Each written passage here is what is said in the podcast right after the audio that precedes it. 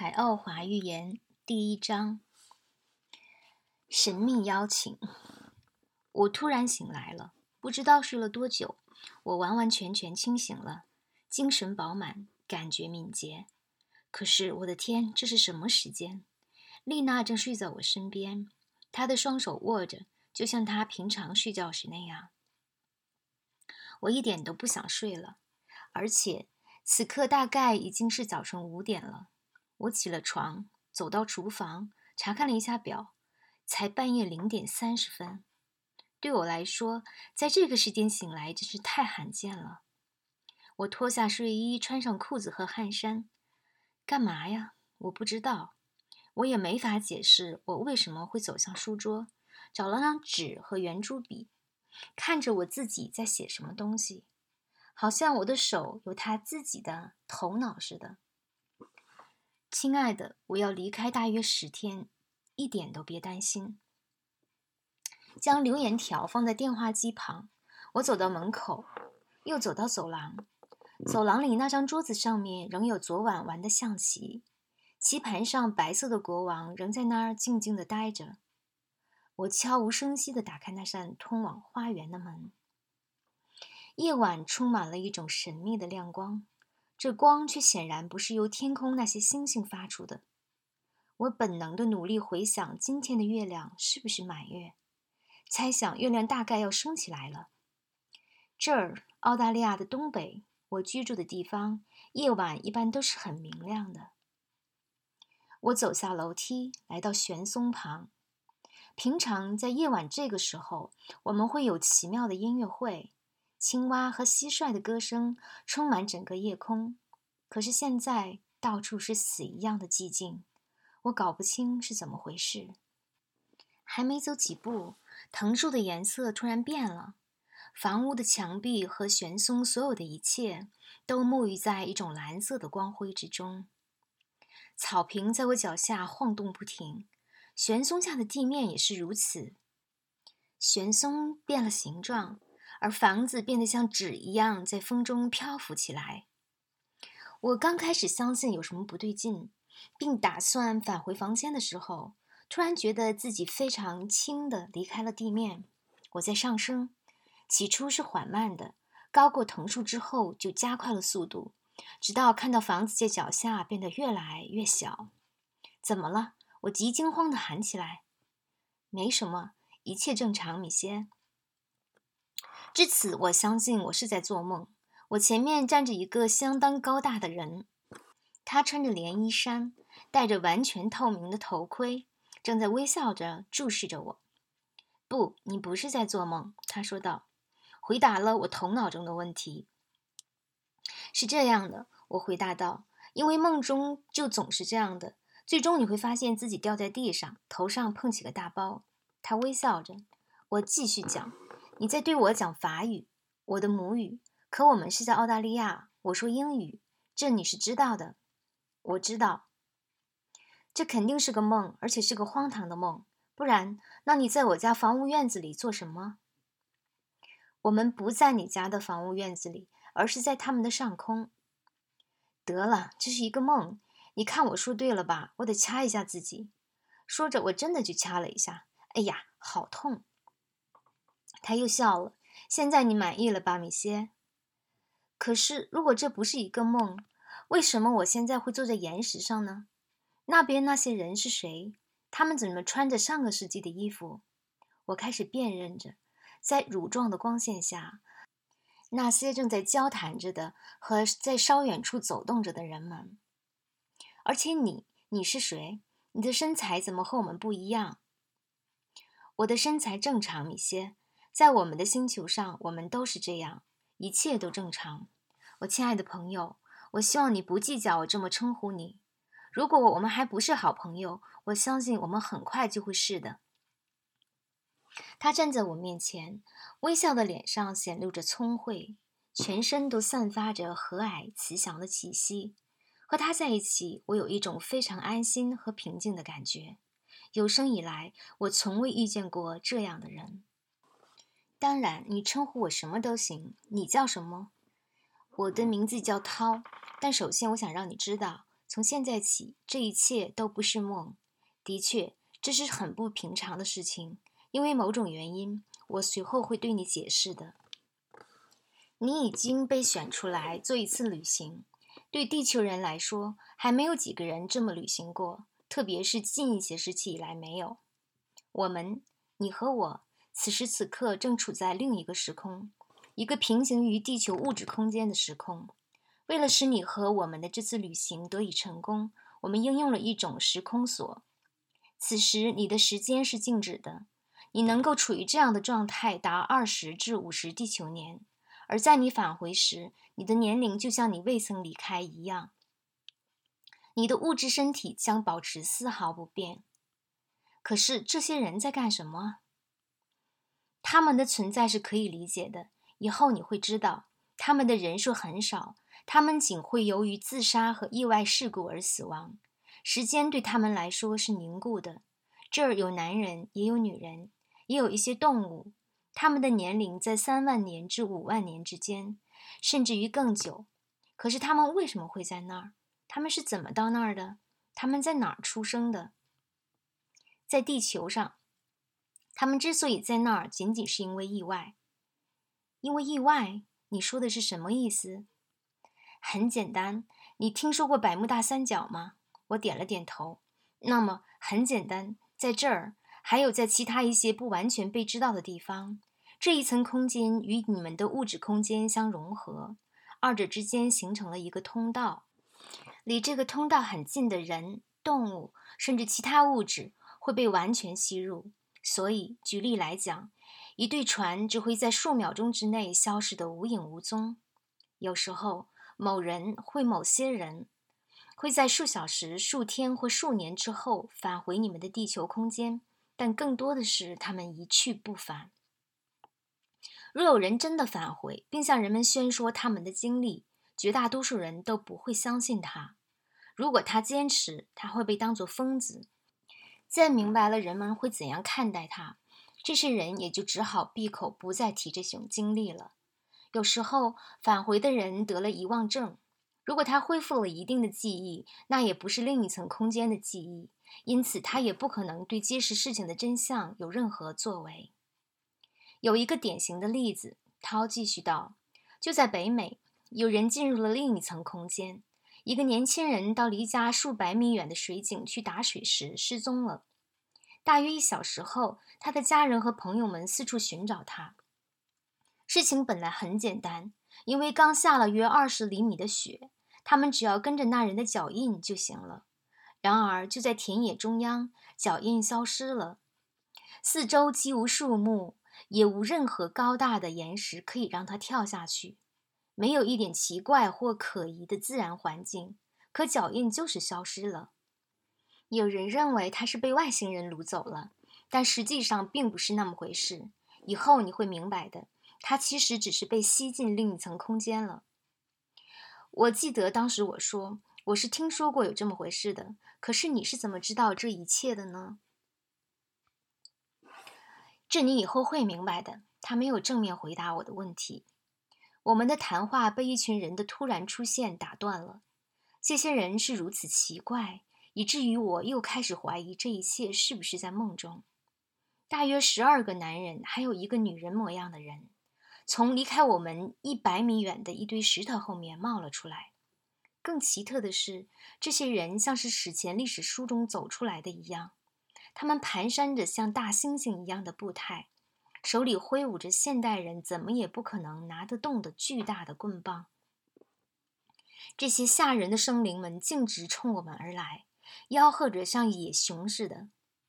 我转身要跑，可我的同伴告诉我没什么可怕的。我只管待着别动。他将手放到他腰间的扣子上，转身朝向来者。我听到一连串轻微的咔嗒声，五个长相最难看的人应声倒地，一动不动。剩余的人完全止住了脚步，开始呻吟起来，并拜倒在我们的面前。我又看了一下涛，他站着像个雕塑，神色凝重，眼睛盯着对方。似乎试着将他们催眠。后来我才知道，他是用心灵感应向对面那个女人发布命令。这个女人突然站了起来，用一种喉音朝着其余的人下达命令。我猜是这样。这些人起身，抬起那些尸体，朝着来的方向退回了。他们在做什么？我问道。他们将用石头埋葬他们的同伴。你杀死了他们？我不得不这么做。你说什么？我们真的这么危险吗？那当然了。这些人在这儿已经有一万或一万五千年了。谁知道？我们没有时间研究这个，而且这不重要。但这更清楚地证明了我刚才对你讲的事情。这些人来到这个空间，他们就永远生活在这里了。太可怕了。我承认，但这是自然法则之一，因此也是宇宙法则之一。进一步讲，我们是处于危险之中，因为他们的行为与其说是像人，不如说是像野熊。我们和他们之间的对话是不可能的。就像他们与这个空间的其他生灵之间的对话是不可能的一样。一方面，他们不懂得语言交流；另一方面，他们根本就不明白他们怎么了。我们真的很危险，而且让我说，我刚才实际上是帮了他们一个大忙，因为我解脱了他们。解脱？别显得那么震惊，米歇。你很清楚我说的是什么。他们已经从物质身体中解脱了出来，现在可以进入生命轮回了，像所有的生命体一样，进入正常的轮回程序之中。那么，如果我没说错的话，这层空间是个受苦难的地方，像阴间或炼狱。我还没有意识到你是个宗教徒。我这么比喻是向你表明我在努力理解你的话。我回答道。同时奇怪，他怎么知道我是不是宗教徒？我知道，米歇，我是在逗你玩呢。不错，这是某种炼狱，可是这是一种意外。实际上，宇宙中还有气体万幸时间，这只是其中之一。天老儿，就是那些生来肤发皆白的人，是一种意外。四叶木须也是一种意外，正常为三叶。你腹中的阑尾。也是个意外。医生们仍不明白人体中有个阑尾有何用。答案是没有什么用处。平常自然界中，任何事情的存在都是有它明确的原因。这就是为什么我将阑尾也列为意外了。生活在这层空间的人们，无论在精神上还是在躯体上都没有痛苦。比如，如果我打你，你不会感到痛。但如果这打击很强，虽然你仍觉不着痛，但你仍然会死的。这很难理解，但就是这么回事儿。这些人不知道我现在给你解释的这一切。好在他们会尝试自杀，但这自杀就是在这里，也不是个解脱的办法。他们吃什么？他们既不吃也不喝，因为他们感觉不到饿和渴。在这里，记住，时间是不动的。死者的尸体都不会腐烂，太可怕了。那么，能帮助他们的就只能是将他们杀死了。你总结的不错，这是一种办法。还有另外一种办法，另一种是什么？将他们送回他们本来的那个宇宙中去。但这会导致一系列问题。在这里，正如我说的，这些人已经待了数千年了。如果他们回到那个他们已经离开如此久的空间，会发生什么样的事情呢？他们会发疯的，而且他们什么也做不了。他微笑着肯定了我的断言。你确是我们要找的人，米歇。但注意别早下结论，你还有很多东西要看的。他将手放在了我的肩上。涛这么做时还不得不弯下身子。他大约有两米九零。比我们明显要高许多。我知道我们选对了人。你机敏伶俐。有两个原因使我现在不能对你解释所有的事情。什么原因？首先，现在解释为时还早，就是说，在理解这些解释之前，你还得有进一步的基本思想和知识准备。我明白。那第二个理由呢？第二是他们在等着我们，我们得动身了。他只轻轻一触，就使我转了个身。随着他的目光，我吃惊地睁大了眼睛。百米之外有个巨大的、通身发出蓝色光辉的圆球状的东西。后来我知道它的直径大约七十米。这光并不是静止不动，而是微微闪亮，像夏日阳光下远处沙滩上的热雾。它离地面约十米，没有门，没有窗，也没有门梯，光滑的像个蛋壳。涛指示我跟着他走进这个巨球。那个时刻我记得清楚极了。一瞬间，我惊讶的思维都好像停止了。一系列连续的图像在我脑海中闪过，就像电影或录像片处在快进状态。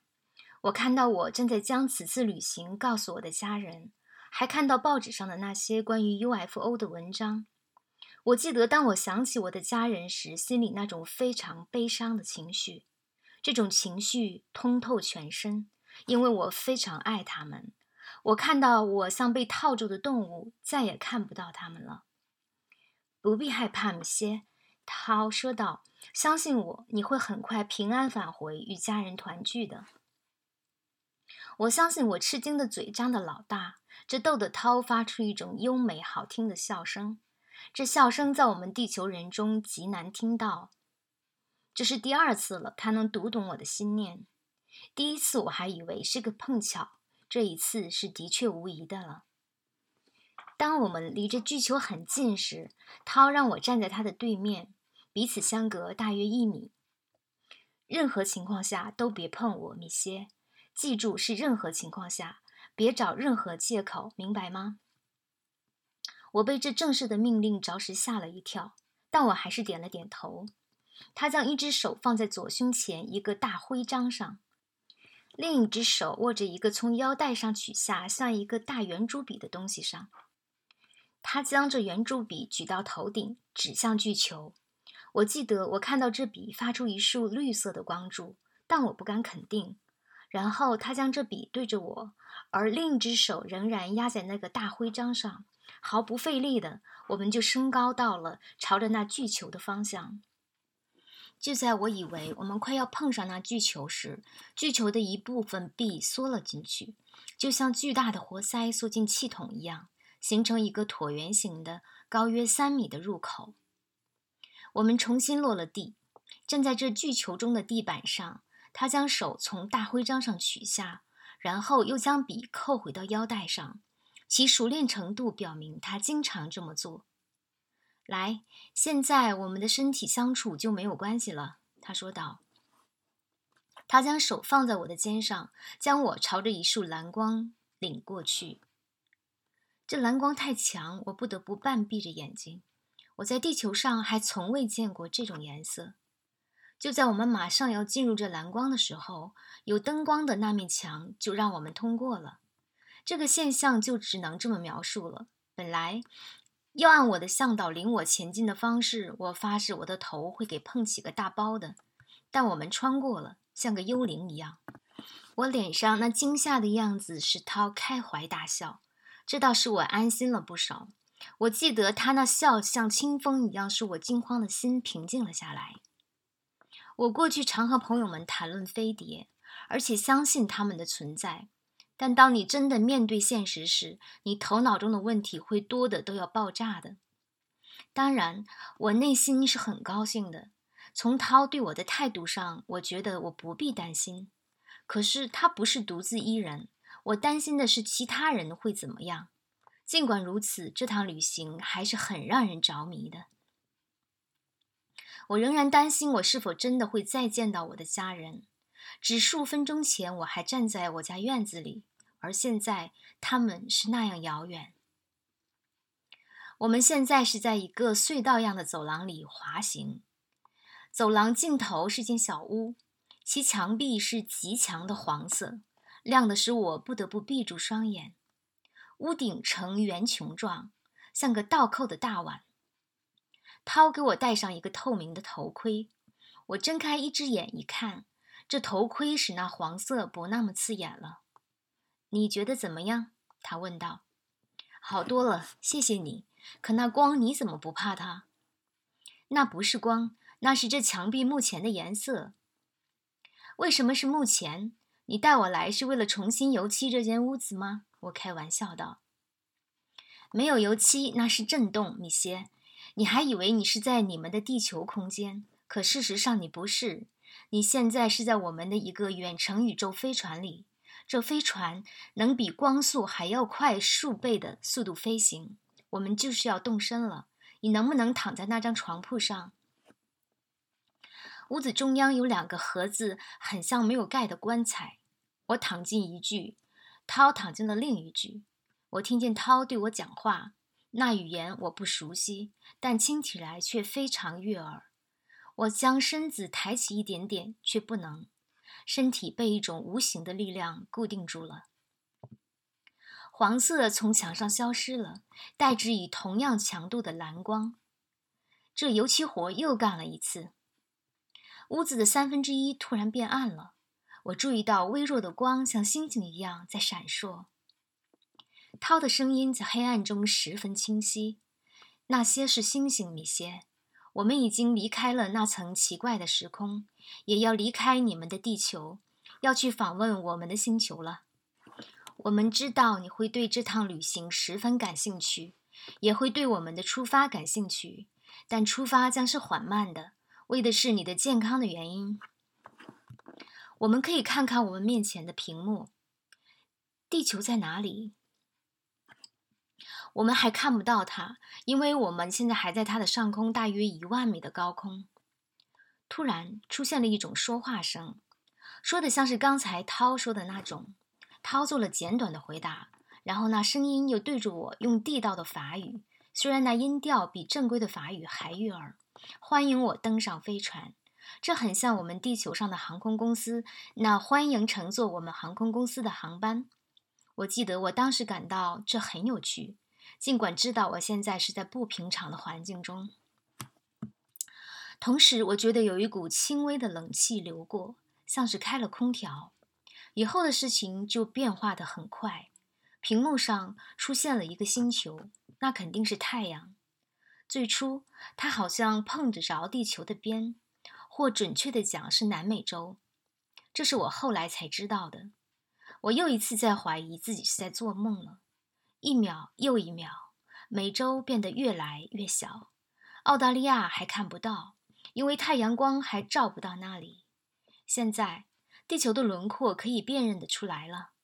我们似乎在绕着地球朝北极方向飞行，在那儿我们改变了方向，以不可思议的速度离开了地球。我们那可怜的地球变得像个篮球，又成了个台球，直至完全消失。最后，整个屏幕都充满了宇宙空间那黑黝黝的蓝色。我转头朝向涛，希望他能给我一些解释。你喜欢这景色吗？好极了，但这么快，有可能以这么快的速度飞行吗？这不算什么，我的朋友。我们起飞是非常轻柔，只是现在我们才以全速飞行。有多快？我打断他的话，比光速还要快数倍。比光速多少倍？这不可能。那光爱怎么办？我能理解，这对你来讲是不可思议。就算你们的专家也不会相信，但这毕竟是事实。你说比光速快数倍，到底是多少倍？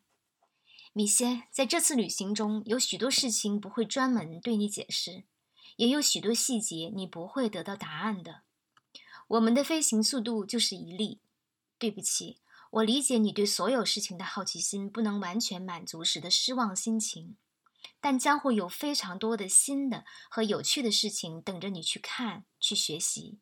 因此，当有些事情不能让你知道时，你不可太过分在意。他的态度表明此事到此为止，我也就没有坚持，觉得再坚持就显得粗鲁无礼了。看，他对我说：“那是什么？土星。”读者必须原谅我，如果我的描述达不到那么详细，满足不了你的愿望的话，但也必须理解，我当时还没有完全恢复我的所有感觉。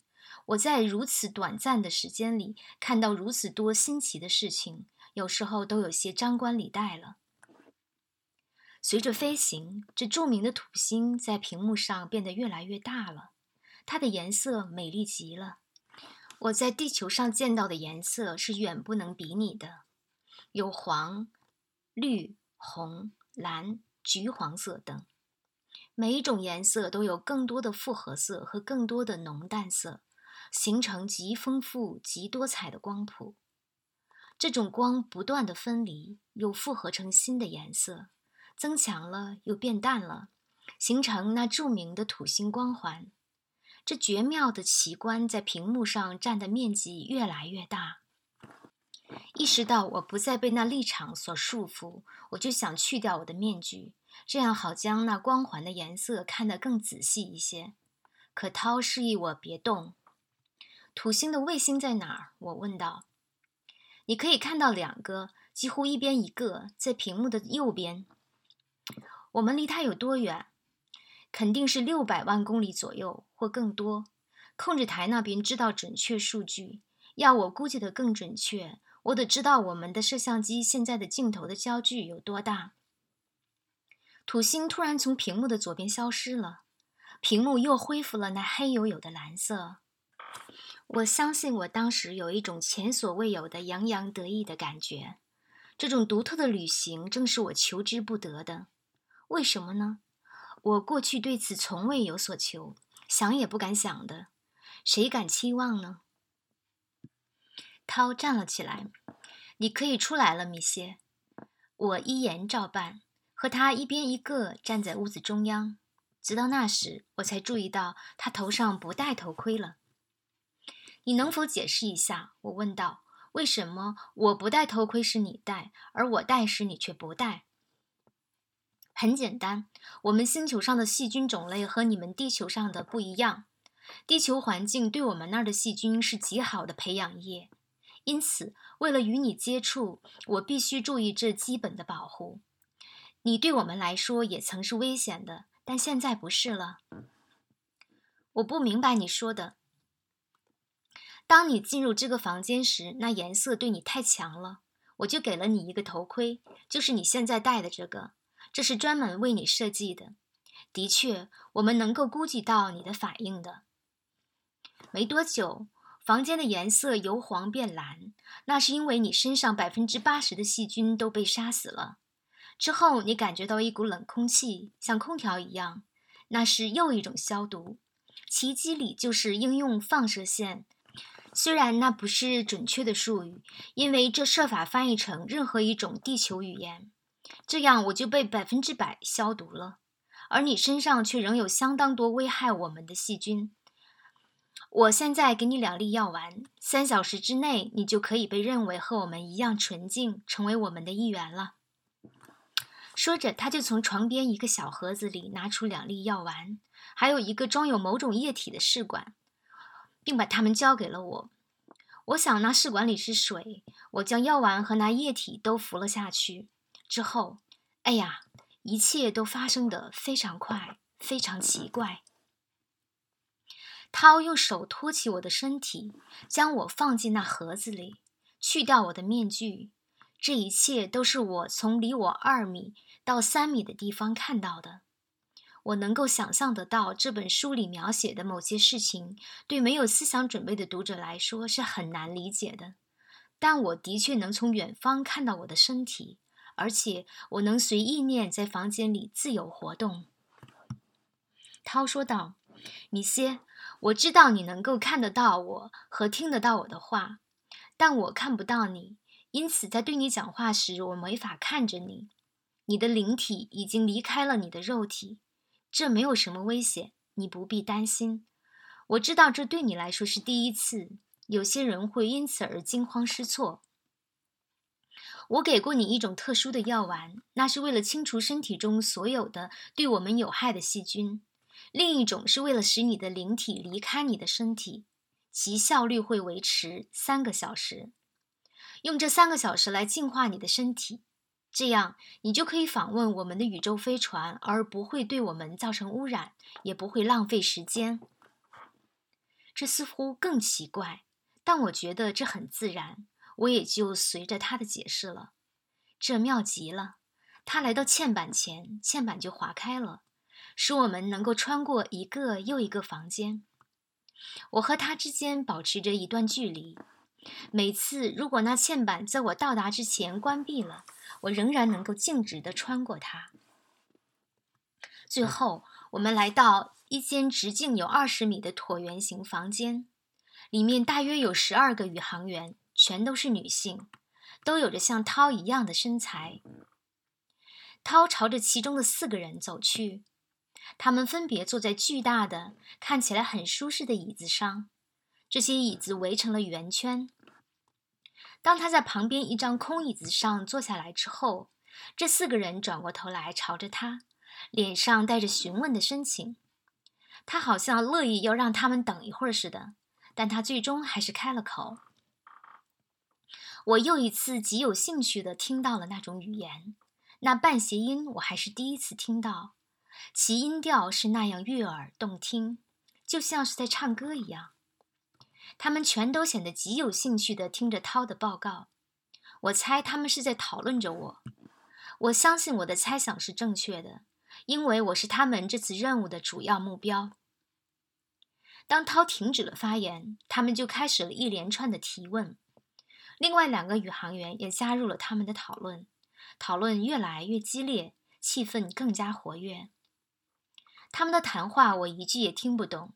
同时，我看到有三个人来到屏幕前，屏幕上显示出三维图像，图像的色彩较为逼真。我猜想这是一间中心控制室。我的隐身更有趣，因为每个人都在忙着自己的工作，而不必为我的存在而受到干扰或分散注意力。在一个较大的屏幕上，我看到了许多小光点，有大有小，有亮有暗，但是都持续不断地朝它们的恒定的方向运动。有些朝屏幕的左边，有些朝右边。当它们在屏幕上变得越来越大时，速度也就越来越快，最后从屏幕上消失。它们的颜色非常鲜亮，极为漂亮，从淡淡的光辉到明亮的黄色，就像我们太阳一样。我很快就意识到它们是许许多多的行星和太阳，我们正航行在它们中间。它们在屏幕上无声的运动，给我留下了极深刻的印象。我说不出我欣赏了他们有多久。突然，控制室里充满了一种声音，一种柔和而又威严的声音。同时，许多灯光都开始闪烁了起来。那些正在与涛谈话的宇航员们立刻转身返回了他们的控制台。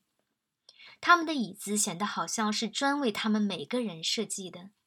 每个人都在全神贯注地盯着眼前的屏幕。就在这个大屏幕的中央，我注意到有个很难形容的巨大质团。硬要说的话，那是个圆形的蓝绿色的东西。它固定在每个屏幕的中央，一动不动。房间里静极了，众人的注意力都集中到了三个宇航员身上了。他们控制着一个有一些长方形部件的装置，有些像我们的计算机。突然，在一面我认为是墙的巨大墙面上，我看到了一幅使我目瞪口呆的纽约的画面。不，那是悉尼，我自言自语道。可是那桥却不一样，那是桥吗？我的惊讶还在我这一边，我得问涛。我忘记了我不在我的肉体中，没有人能听到我的声音。我能听到涛和他的同伴们对他们眼前的景象的评论。但因不懂他们的语言，我自然明白不了什么。但我相信涛没有对我撒谎，因此地球的确是远离我们了。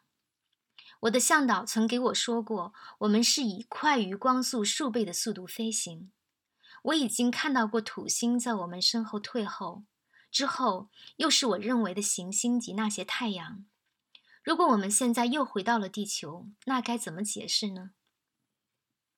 涛大声讲起了法语，这使得大家都转头朝向他。米歇，我们现在是停止在阿莱姆 X 三号星 （Remo X three） 的上空，它比地球几乎大两倍，就像你在屏幕上看到的，很像你们的地球世界。我现在不能给你详细解释我们此行的任务，因为我得参与航天飞行的操纵。但我以后会给你解释的。为了使你清楚一点，我只能告诉你，我们此行的目的与你在地球上知道的那种原子辐射有关。所有的人都在忙着，每个人都准确的知道什么时候做什么事情。我们是静止的，巨大的屏幕上显示出一个城市中心的景色。读者应该明白，这个巨大的屏幕实际上只不过是一个巨大的电视屏幕。但上面的图像是如此鲜明逼真，就好像我们能从一栋楼的窗户里看进去似的。我的注意力又被吸引到了另一个小一些的屏幕上，他们是有两个宇航员在监视着。在那上面，我可以看到我们的飞船，就像在另一层时空时看到的那样。我吃惊地注意到，在我们这个飞船的正中稍下方。有一个小圆球在下降，就像母鸡在下蛋一样。一旦出来，它就加速朝下面的星球飞去。当它从屏幕上消失后，另一个小球也同样的被释放出去。接着是第三个。我注意到每个小球都被不同的宇航员面前的屏幕分别监视着。这些小球的下行现在可以在这个大屏幕上显示出来了。它们与飞船之间的距离本来是他们很快就看不到的，但它们却仍然被显示在屏幕上。这摄像机必定有着巨大的聚焦能力。的确如此，因为在第一个小球从屏幕的右边消失的时候，而第二个就从左边消失。现在我们可以非常清楚地看到中间这个小球下降的过程。它降落在一个巨大的广场上。广场周围是众多的楼房，它停在那里，好像离地面还有几米似的。另外两个小球的降落过程也同样的被监视着。一个小球停在一条横穿整个城市的河流的上方，另一个停在城边的山岗上空。出乎意料的，屏幕上出现了一幅新景色。我现在能很清楚的看到那些大楼的门或门廊。或那些本来应该是门的地方，那些地方现在是一些裂口。直到现在，我清楚地记得，我当时觉得这整个城市是多么奇怪和难以理解。